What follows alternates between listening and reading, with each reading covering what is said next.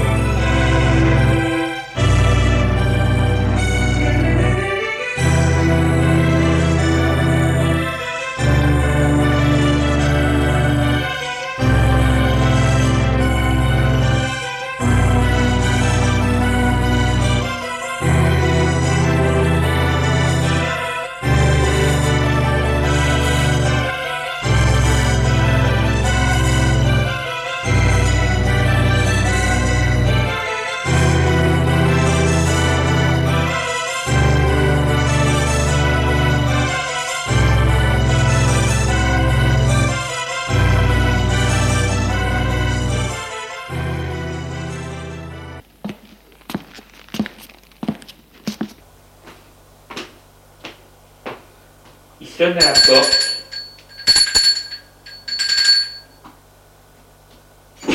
Lui a ouvert Nathalie.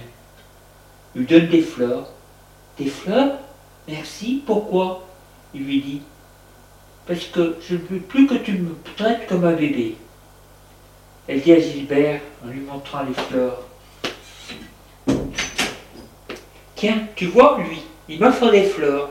Gilbert dit à Serge. Tu as bien fait de lui offrir ça.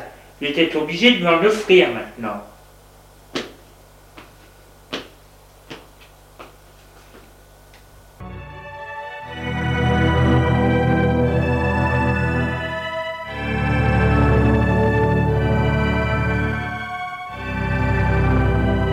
Et les soirées se passent gaiement.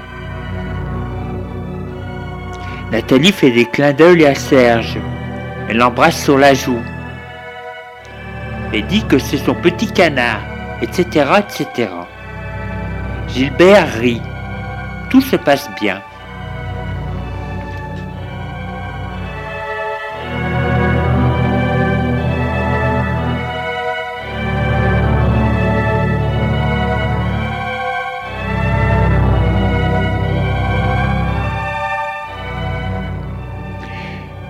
Serge dit à Judith lorsqu'il la revoit J'ai bien joué, Nathalie me drague. Elle dit furieuse. Je ne veux pas qu'elle te prenne à moi. Tu es à moi. Il lui dit Il faut savoir ce que tu veux. Elle lui dit en l'embrassant Je veux tout. Il lui dit Et moi alors? Toi aussi. Il lui dit Il ne me reste rien. Elle lui dit C'est toi que je préfère. Et je veux te le prouver. Je veux te le prouver dans le privé. La permission de me le prouver. Il lui demande comment. Elle lui dit comme ça et se jette sur lui, sur le divan. Elle le couvre de baisers. Elle lui dit Tu es mon petit canard chéri, mon tout petit canard chéri. Mon petit chéri. Ah, si tous les hommes étaient comme toi. Il lui dit Mais j'espère bien qu'ils ne sont pas tous comme moi. Elle lui dit Si tu savais. Elle soupire, s'assoit à ses côtés et lui caresse ses cheveux. Elle lui dit Une femme a toujours à se défendre. Et c'est pas facile quand on est seul. Il lui dit Mais tu n'es pas seul Je suis avec toi Elle lui dit Tu es pas constamment avec moi Et puis, tu es un peu jeune Elle soupire. Il lui demande Qu'est-ce que tu as? Tu as l'air tout te retourner. Elle lui dit Si ça continue ainsi. Il lui demande Pourquoi le lapin a besoin de toi? Elle lui dit Non, le lapin n'a rien à voir là-dedans. Alors quoi? Elle lui dit C'est un peu difficile à dire. Il lui dit tu peux tout me dire. Elle soupire. Elle lui dit, c'est-à-dire quoi? On me harcèle. Comment? On me suit. On me téléphone. On m'écrit. Je ne peux pas aller quelque part sans que la personne soit là. Elle veut me faire chanter aussi. Il demande pourquoi. Parce que la personne a su que tu étais mon amant. Et comme tu es mineur, elle m'a dit que si je lui... Si je n'étais pas... Si je, n'allais pas avec lui, il me dénoncerait à la police. C'est un peu difficile tout ça. Je risque la prison, la ruine, le déshonore je ne lui cède pas. Oh Surtout ne le fais pas Non Ne le fais pas Fais pas Il va nous dénoncer et nous irons tous les deux en prison.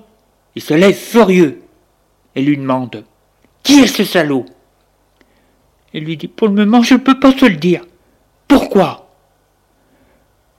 Parce que ça peut être dangereux, tu comprends? Ne parlons plus de tout ça. Tu es venu pas que pour parler, non? Elle l'embrasse sur les lèvres.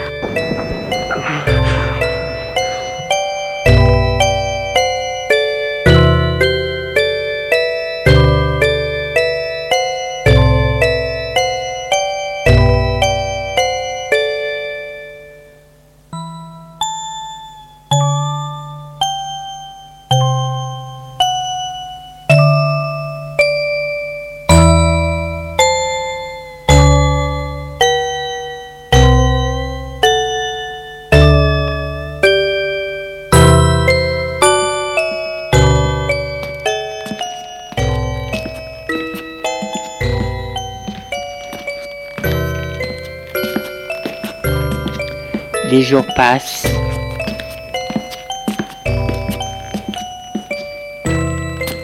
Une nuit, en pleine nuit, un homme grand, très grand, maigre, habillé d'une redingote noire, cheveux grisonnants, longe un long couloir sombre.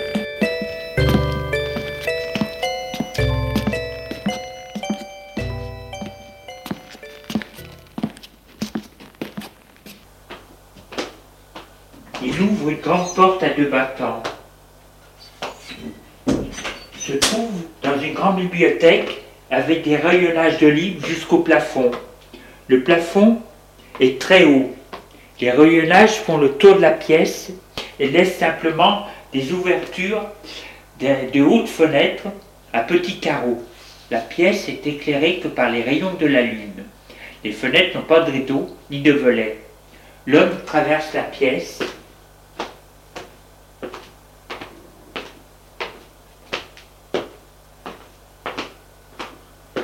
Ouvre une autre porte.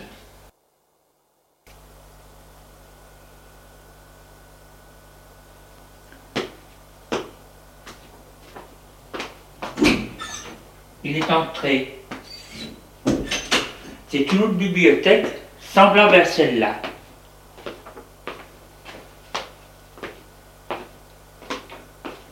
Il va passer en enfilade trois pièces remplies de livres.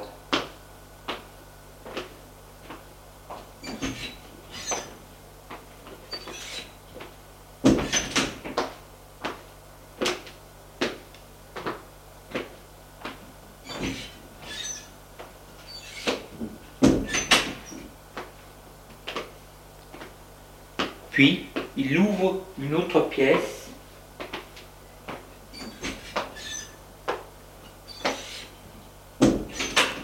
C'est un grand bureau. Un grand bureau meublé en bureau, lot de table de bureau, très grand fauteuil, tapissé. Il va vers le bureau. Ouvre ouvre un tiroir pour prendre une clé.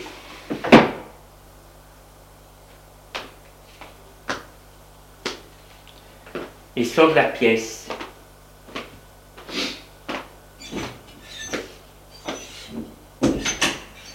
Il va ouvrir une autre pièce.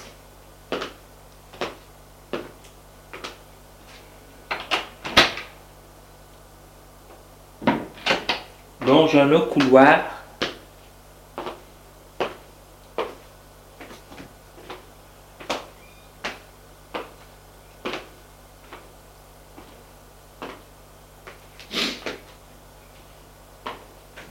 Ouvre une porte qui donne dans les escaliers avec la clé.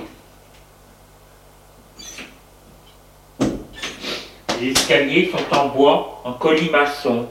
Il les monte.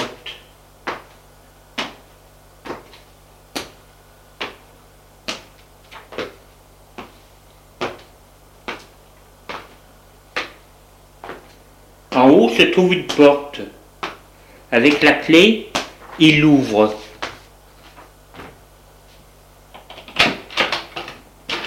Et entre. Et toujours une grande pièce, dans la pénombre, comme les autres.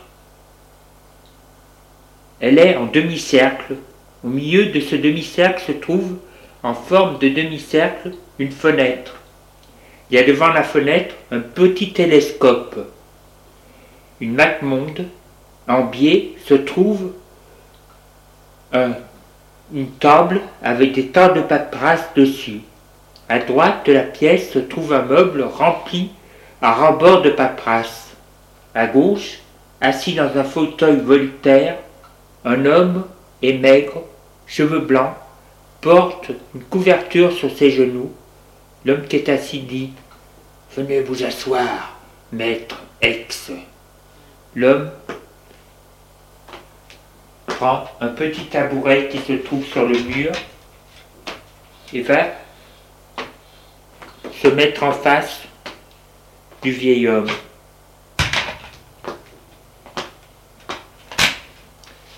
Le vieil homme lui demande Alors, où en sont les nouvelles du monde? L'homme lui dit pas très bien. L'on s'enlise.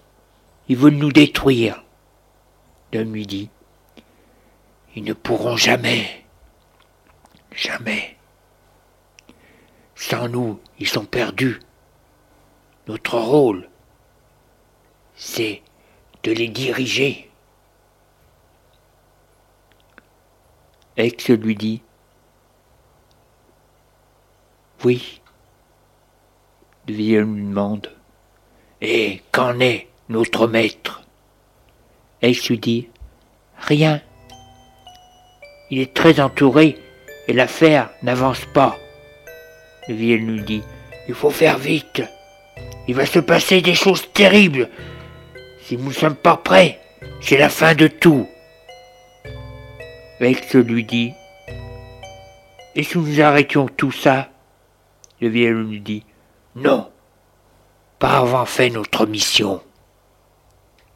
Il ne faut pas oublier, c'est que nous sommes les fils de l'univers, de Dieu, avec les anges, que tout nous est dû, que l'homme est dernier, que le fils de notre fils est perdu chez les hommes, que l'on doit le préserver et lui bâtir son empire. Ex lui dit, je sais tout ça, mais si les hommes le savent, nous serons perdus. Ils n'aiment que ce qui est médiocre. Et repousse toutes les classes nobles. Certains historiens font des recherches et disent que si Charlemagne faisait de maître, alors qu'à son époque, la moyenne était d'un mètre soixante, cela prouve qui faisait partie de la race prodigieuse. Le vieil homme lui dit Laisse-les dire. Les hommes vont les faire taire en disant qu'ils sont immorales.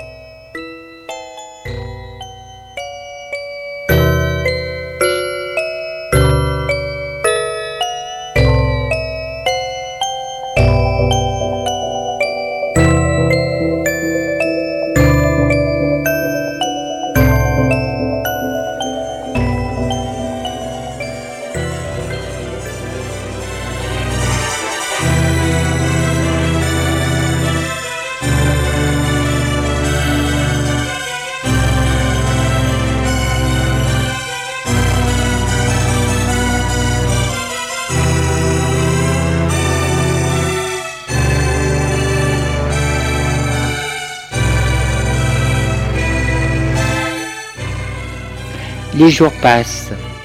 Serge est très pris la semaine par ses études.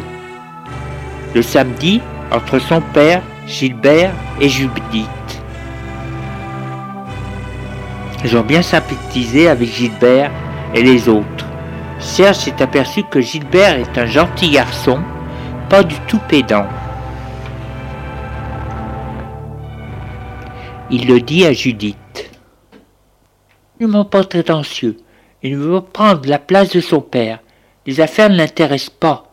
Ce qu'il cherche, c'est avoir plus tard une vie calme, tranquille, être professeur de lettres et écrire quelques livres. Il a déjà écrit quelques petites choses. Et lui dit Il sera bien obligé, de changer, de prendre la place de son père. Pourquoi? Il en serait très malheureux. Elle lui dit Ne n'échappe pas à son destin. Et qui succéderait au père? Qui s'occuperait de ces immenses affaires? La famille a besoin de ça pour vivre. Ce n'est pas un petit salaire de professeur qui suffirait. Qui y suffirait? La Nathalie qu'il fréquente n'aimerait sûrement pas vivre dans un petit trois pièces au fin fond d'une province. Il lui dit Ah, elle est très simple. Bien sûr qu'elle peut l'être quand on a tout. Sa mère semble avoir les moyens, elle aussi. Il lui dit Dis donc, toi, t'en sais des choses sur eux? Elle lui dit Je suis bien obligé, lorsqu'on a un garçon comme toi qui fréquente des gens sans savoir qui ils sont. Il lui dit Mais c'est toi qui m'as dit les fréquenter, ceux-là, alors?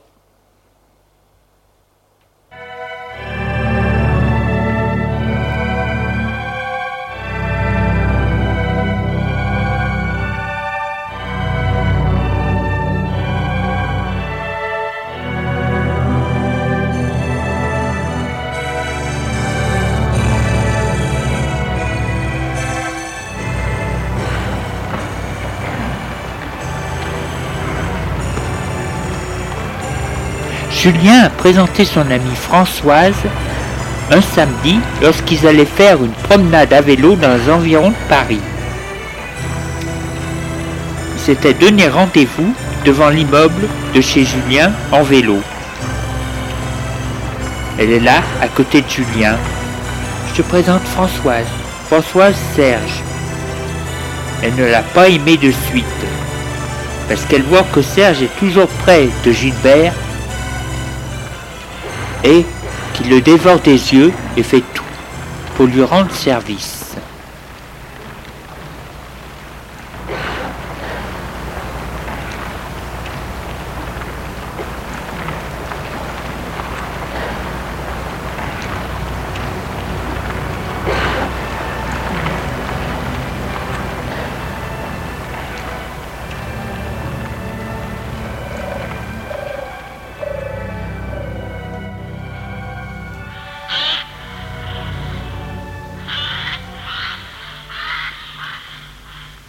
Il tient son vélo lorsqu'il s'arrête pour pisser.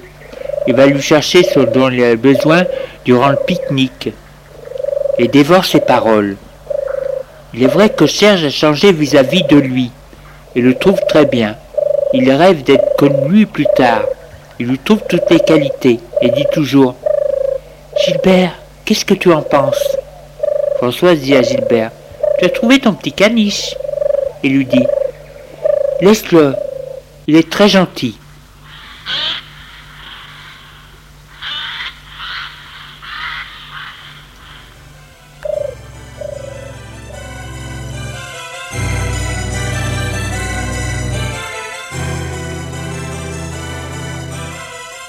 Serge aime Gilbert parce qu'il ne le laisse pas à l'écart et sans le prendre pour un enfant, il l'aide, le protège. Maintenant que Judith dit du mal de Gilbert, il la remet en place. Elle lui dit Mais ma parole, tu le préfères à moi? C'est moi que tu dois défendre, pas lui, compris?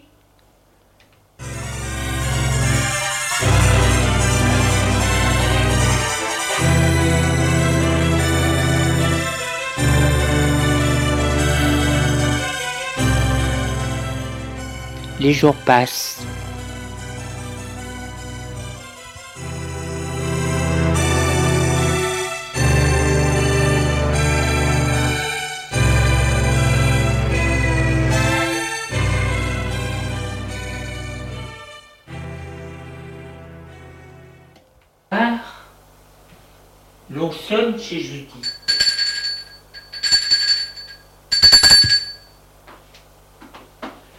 Elle du salon pour aller ouvrir.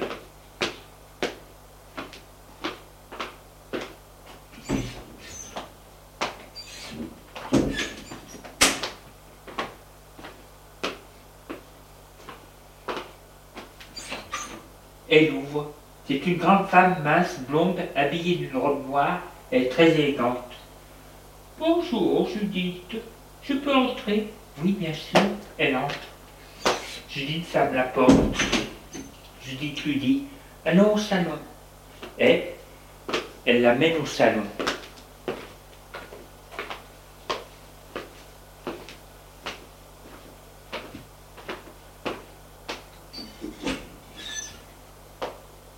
Asseyez-vous.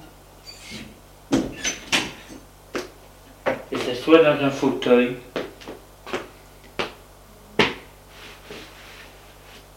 Vous désirez boire quelque chose La femme dit Oui, un cognac.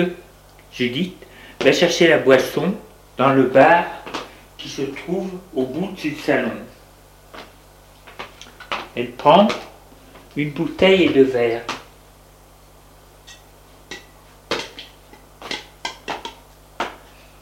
Et retourne vers la femme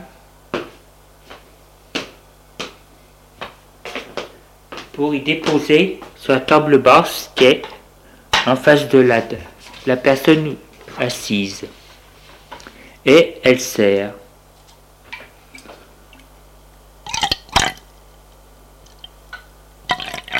Tenez, merci.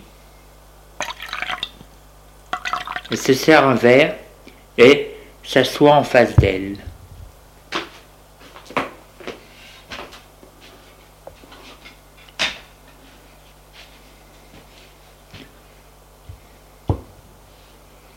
La femme lui dit Vous allez bien? Oui. La femme lui dit aussi L'affaire n'avance pas bien. Ça s'est bien passé jusqu'à maintenant, et puis nous ne savons plus où ça va. J'ai dit dis Je ne vois pas ce que vous voulez dire.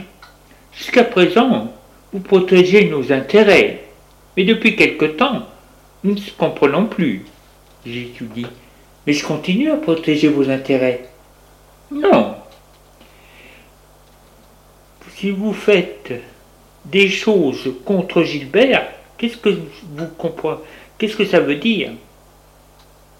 Vous n'avez pas à défendre vos propres intérêts, mais juste ceux de Gilbert. S'il lui arrive quoi que ce soit, vous aurez affaire à nous. Revenez à votre plan initial. Elle termine son verre, se lève. Je dois partir maintenant. Ne faites pas double jeu. Ce n'est pas Serge, mais Gilbert. Judith se lève et la raccompagne jusqu'à la sortie. Sorte du salon.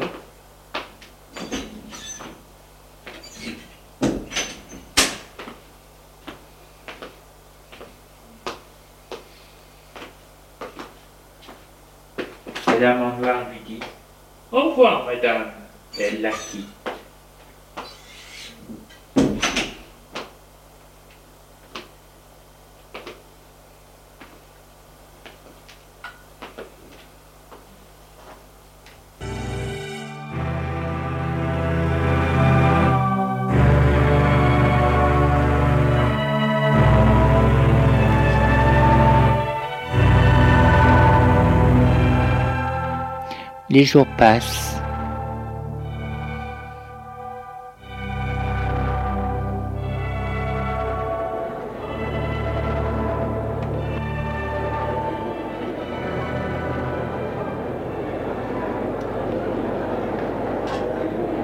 Un soir au restaurant, Jean dit à Judith J'aimerais c'est que nous partions tous les deux en vacances dans un coin tranquille. Elle lui dit Oui, ce serait merveilleux. Et nous pourrions aller où? Il lui dit J'ai pensé à un coin tranquille en Bretagne. Nous pourrions louer une petite maison au bord de la mer. Elle lui dit Oui, ce serait charmant. Nous pourrions partir quand? Il lui dit Je ne sais pas, moi. Dans un mois. Gilbert. Elle pense à Gilbert, puis lui dit pour combien de temps Un mois. Bien, je vais prévenir mon chef. Il lui dit Mais ton chef, c'est moi. Elle rit.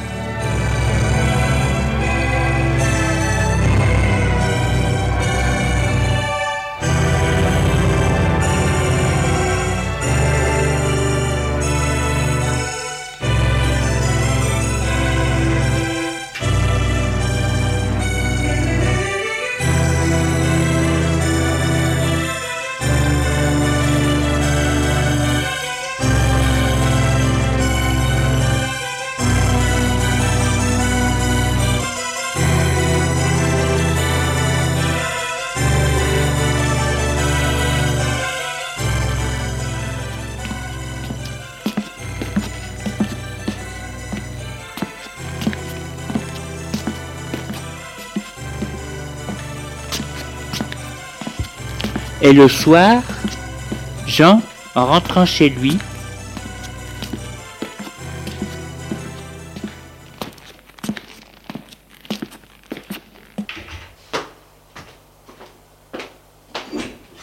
il retrouve Serge au salon. Il avait complètement oublié que c'était la fin de semaine, vendredi. Serge va à lui, l'embrasse et semble tout heureux de le revoir et lui dit Ça fait plaisir de rentrer chez toi. J'aime bien me retrouver avec toi. Il embrasse encore son père. Jean est tout honteux.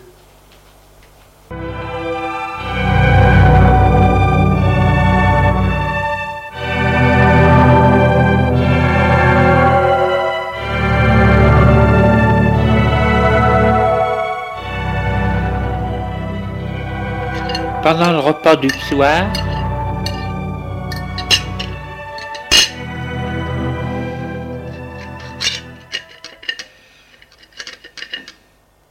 repas du soir, Serge lui dit Tu sais, papa, j'aime rester avec toi. Les copains, c'est bien gentil, mais ça lâche un peu. Père lui dit Tu vas constamment, toi, tout même pas constamment rester avec moi. Tu t'y ennuierais. Je suis qu'un vieux monsieur pour toi. Serge lui dit Pas du tout. je me fais une joie de partir avec toi. Nous allons où? Le père lui dit je ne sais pas encore, mais je verrai. Mais je croyais que tu allais partir avec des amis. Serge lui dit. Non, j'aime mieux partir avec toi. Nous pourrions rester seuls quelque part. Il lui dit. Oui, pourquoi pas. Je vais réfléchir. Il se dit.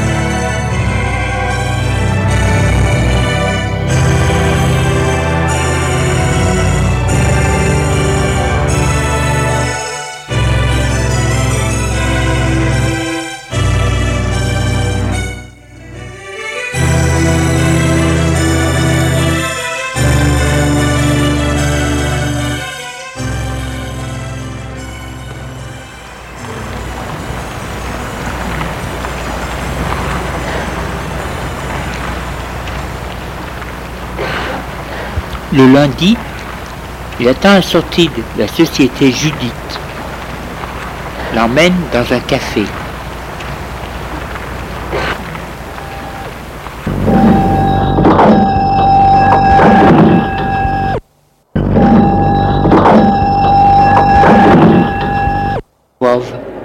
et demande Qu'est-ce que tu veux boire?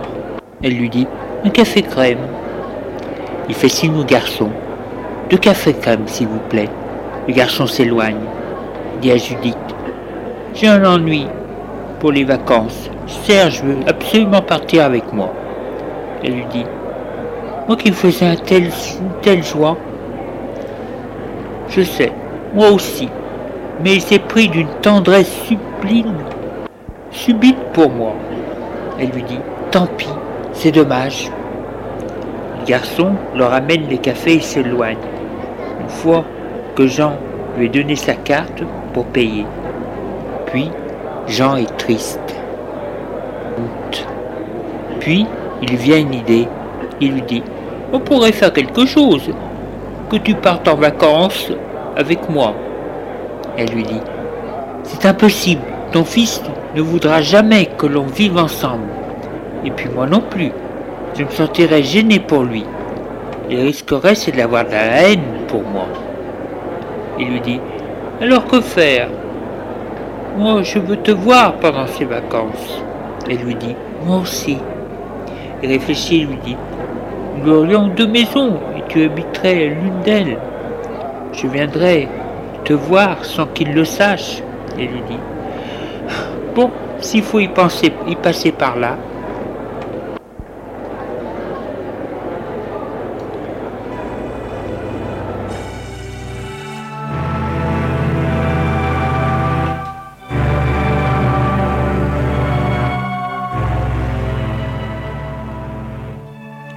Il cherche et trouve en Bretagne, dans un petit village au bord de la mer, deux petites maisons à louer. Il les loue et prévient Judith, qui le lui dit, trop loin l'une de l'autre. Elle lui demande Mais pas trop près? Non, il ne pourra nous voir.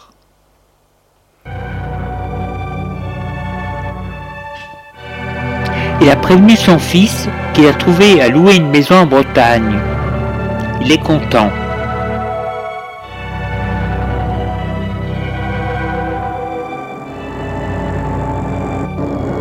Et trois semaines plus tard, il part en voiture avec son fils. Judith a pris la sienne. La veille, il lui a donné les clés de la maison et l'adresse.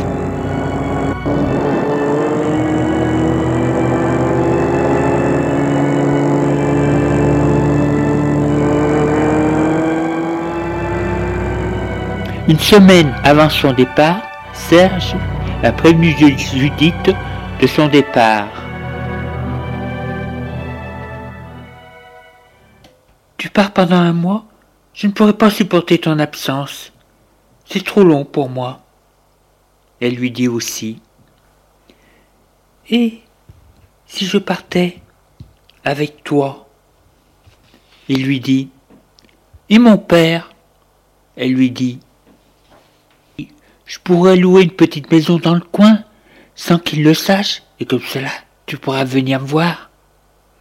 Il lui donne son adresse.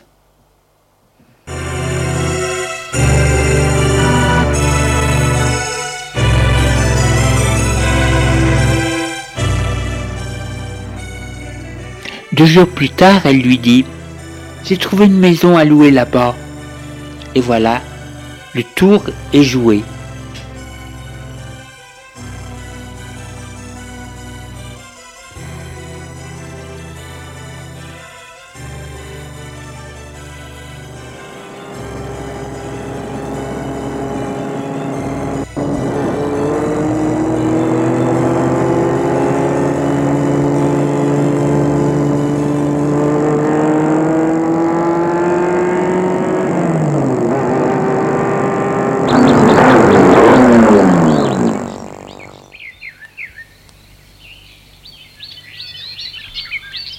Pas besoin d'aller voir le propriétaire, le père a tout prévu.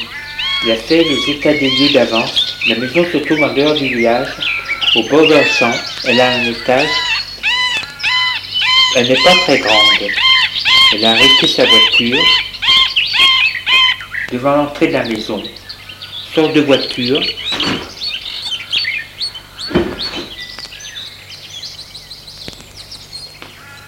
Prend ses valises et va ouvrir la porte de la maison.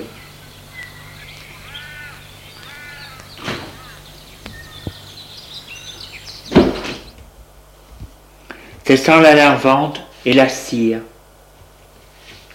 Elle va dans chaque pièce ouvrir les volets pour mieux y voir.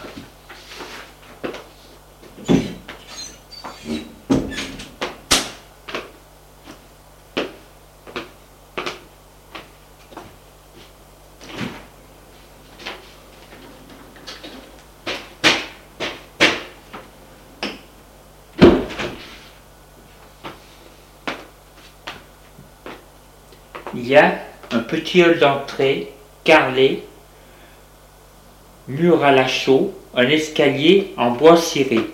Au rez-de-chaussée, une cuisine et le séjour. Séjour, c'est une grande pièce, cheminée de pierre, meublée avec des meubles d'époque. Les murs sont à la chaux.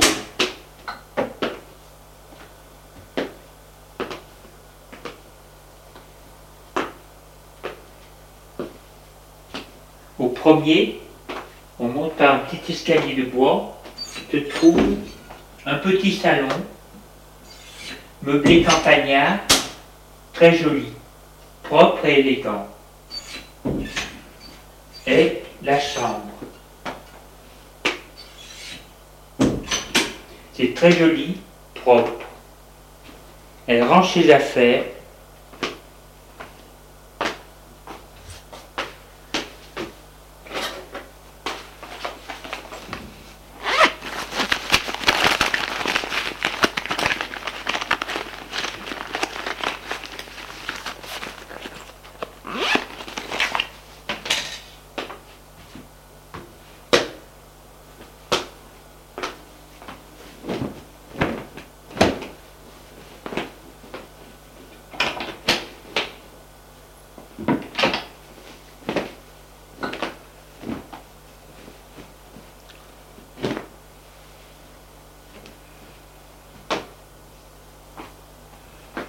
Des fenêtres, l'on voit les champs à perte de vue.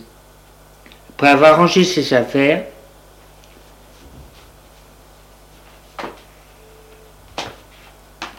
elle décide de faire une petite promenade.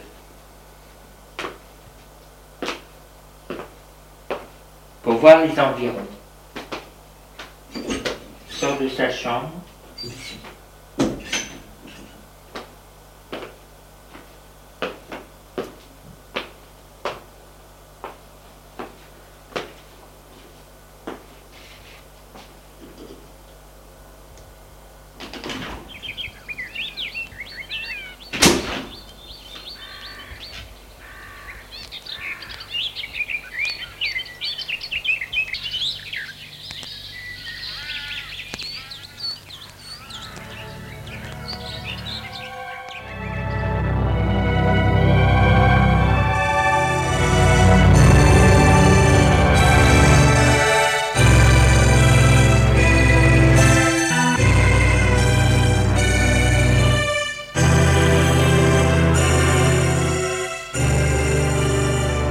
Le Père et le Fils,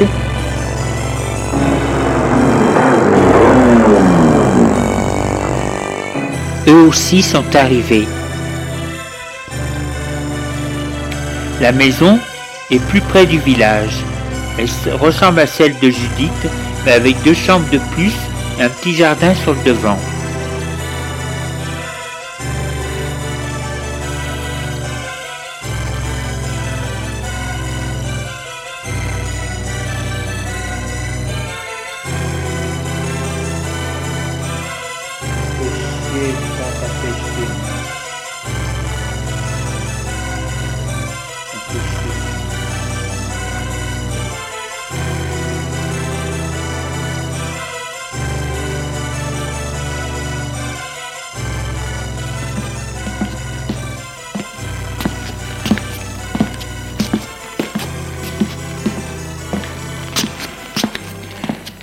Fils sont allés dans leur chambre.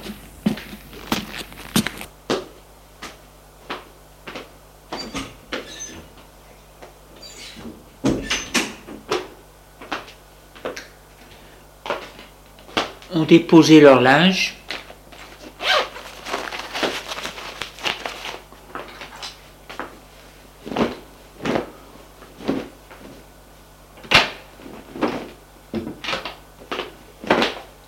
Et sont allés prendre une douche.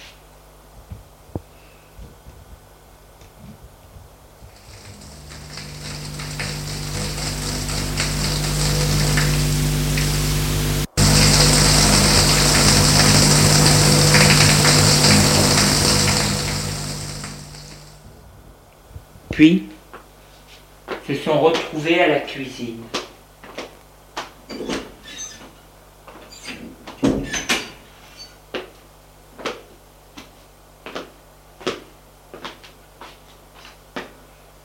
pour prendre un petit quelque chose.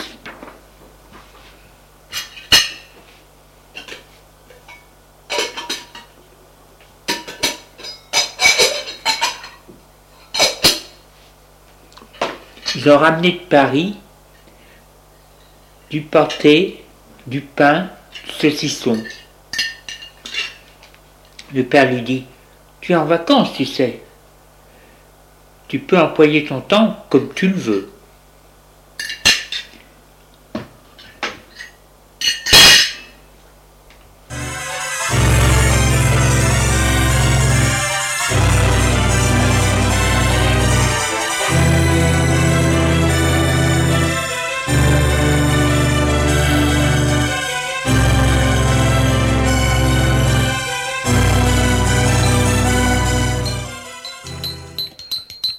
Lendemain, pendant qu'ils prennent leur petit déjeuner, le père lui dit Ce matin, je vais faire une course.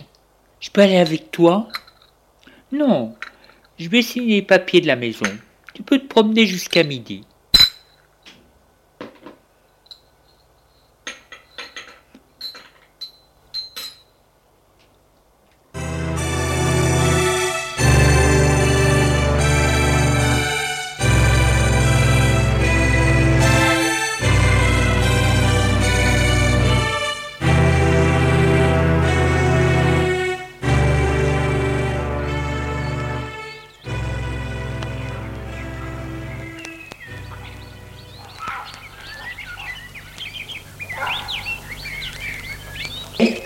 Après le petit déjeuner, le père part à pied.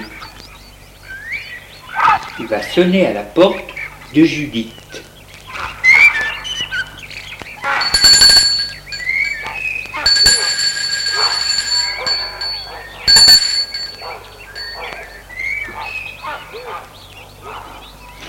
Elle lui a ouverte. Bonjour, bonjour, entre. Il entre, elle a fermé la porte, il s'embrasse et lui demande Tu es bien arrivé? Oui, très bien. Et toi? Moi aussi. Elle lui demande Et Serge? Ça va, ne se doute de rien. La maison te plaît? Oui, beaucoup. En arrivant hier au soir, je l'ai visité de partout. Très bien.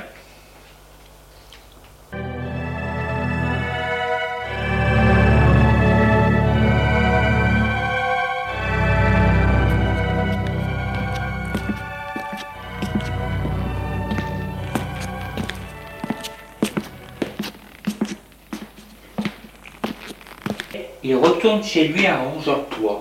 30. retrouve Serge à la cuisine, qui lui demande Mais qu'est-ce que tu as fait durant tout ce temps? Bien, je me suis promené. Serge lui dit Je t'ai attendu. Il ne fallait pas. Tu es libre.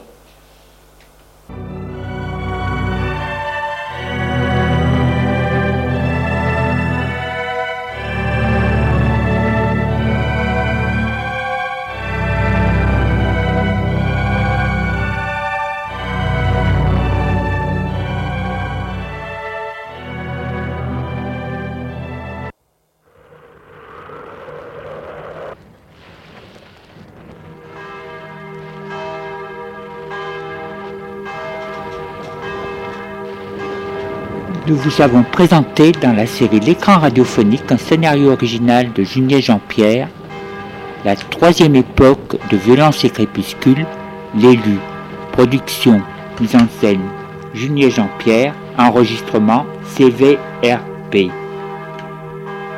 Musique originale de l'élu, Lionel Morzetti.